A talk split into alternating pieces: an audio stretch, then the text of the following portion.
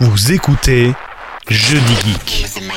S'informer sur le high-tech, open source, sécurité et logiciel. Et oui, le jeudi, c'est Jeudi Geek, le jeudi où on fait que de l'informatique. Bienvenue, c'est Cédric pour vous servir. J'ai reçu un message de Cyril qui me demandait comment faire une sauvegarde de son ordinateur sur une unité de stockage externe à l'ordinateur. Alors on va pas voir la technique de externaliser les données, mais de comment faire une sauvegarde. Après avoir échangé quelques instants avec Cyril, son besoin est vraiment d'effectuer une sauvegarde, c'est-à-dire les fichiers qui ont été supprimés de son ordinateur doivent être supprimés également de sa sauvegarde, les nouveaux fichiers créés ben forcément seront créés et les fichiers modifiés seront remplacés. Il n'y a pas de notion d'archive. Cyril fonctionne sur un ordinateur avec Windows 10 ou 7, peu importe, c'est la même problématique et il a été convenu de ne pas utiliser de programme complémentaire de ce qui n'existait déjà sur Windows, sauf vraiment exception.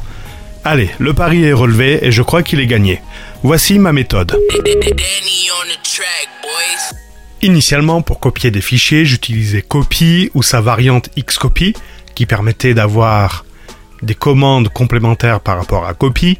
Depuis Windows Vista est apparu Robocopy, qui veut dire Robust File Copy. Robocopy va plus loin qu'une simple copie. Il permet ce qu'on appelle de faire de la réplication de répertoire en ligne de commande. Ah, l'art de la ligne de commande, toute une histoire. Je me suis fait aider par un site internet qui s'appelle tutos.ue qui présente un outil de génération de la ligne de commande pour Robocopy. Il permet d'indiquer le répertoire source, le répertoire destination, les fichiers ou dossiers qui ne sont pas à sauvegarder et pourquoi pas l'emplacement d'un fichier log. Il y a également d'autres options que je vous laisserai découvrir sur le site tutos.eu. Je mets le lien dans la description. Une fois ces informations remplies, la ligne de commande à utiliser est relativement plus claire. Je dis bien relativement.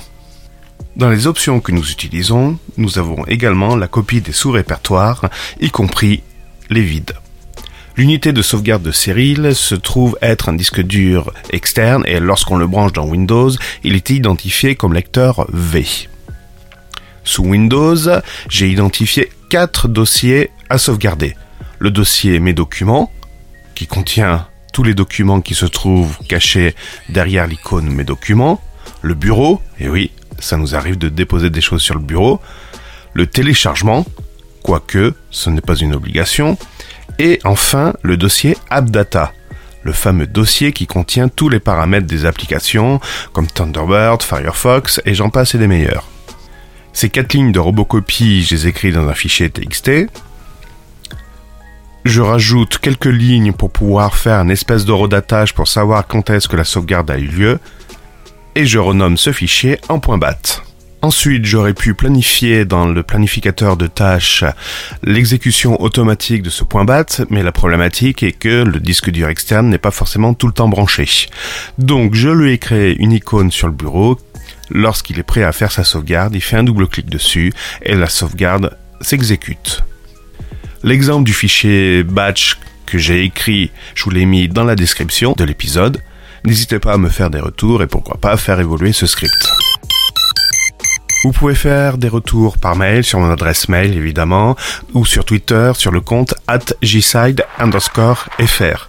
Je vous remercie, c'était Cédric pour vous servir. Bye bye. S'informer sur le high-tech, open source, sécurité et logiciel.